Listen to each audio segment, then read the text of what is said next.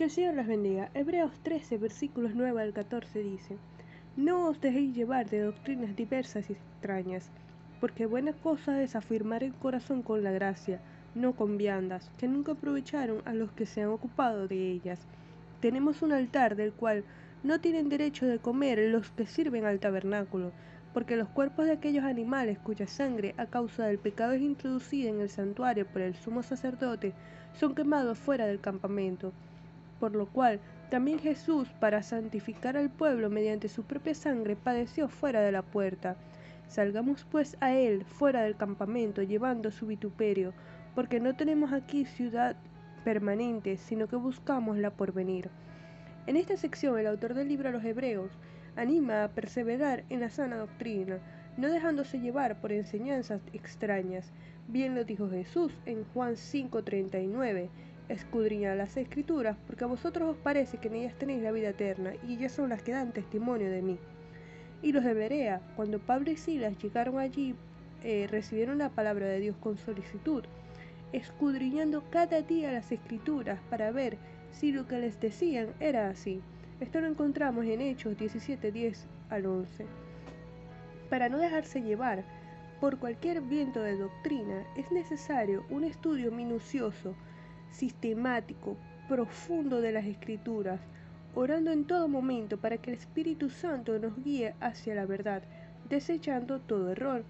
Y de nuevo, el autor contrasta los sacrificios levíticos y sus ritos eh, ceremoniales con el padecimiento de Cristo, cuyo sacrificio en la cruz fue perfecto. Su sangre derramada hoy nos limpia de todo pecado, por lo que como sus hijos santificados en Él, tenemos entrada en su presencia para adorarle. Pero esto no implica, pero esto implica eh, sufrir el vituperio de un mundo perdido en pecado, que ama más las tinieblas que la luz de Dios porque sus obras son malas. Sin embargo, esto no debería entristecernos, puesto que aunque padezcamos persecución o vituperio, que hablen mal de nosotros por causa de Cristo, nuestra ciudadanía no está aquí.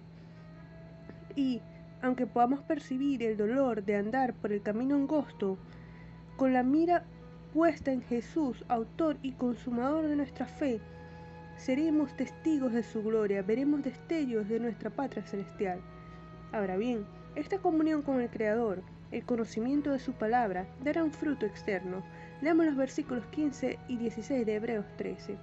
Y dice, así que ofrezcamos siempre a Dios por medio de Él sacrificio de alabanza, es decir, fruto de labios que confiesan su nombre, y de hacer bien y de la ayuda mutua no os olvidéis, porque de tales sacrificios se agrada a Dios. El sacrificio de Cristo para salvación fue completo, no necesita aditivo. Pero estos versículos nos enseñan que la evidencia de esa salvación, de la obra santificadora del Espíritu, será ofrecer nuestras vidas en adoración y que nuestros labios hablarán de su grandeza, como el salmista en el capítulo 45, 1. Todo lo que decimos será de olor grato ante su presencia, rebosando en toda palabra buena.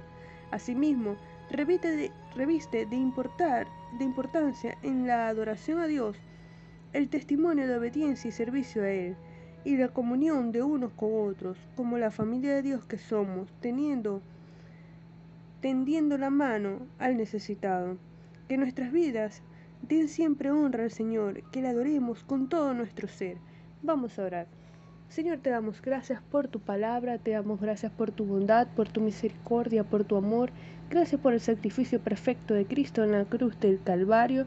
Ayúdanos, Señor, a escudriñar las escrituras, a estudiar tu palabra. Señor, guíanos en el estudio de tu palabra para seguir a toda la verdad, a ti, Señor, desechando todo error, toda doctrina extraña y que nuestro testimonio pueda dar fruto de alabanza y de adoración ante ti. En el nombre de Jesús. Amén.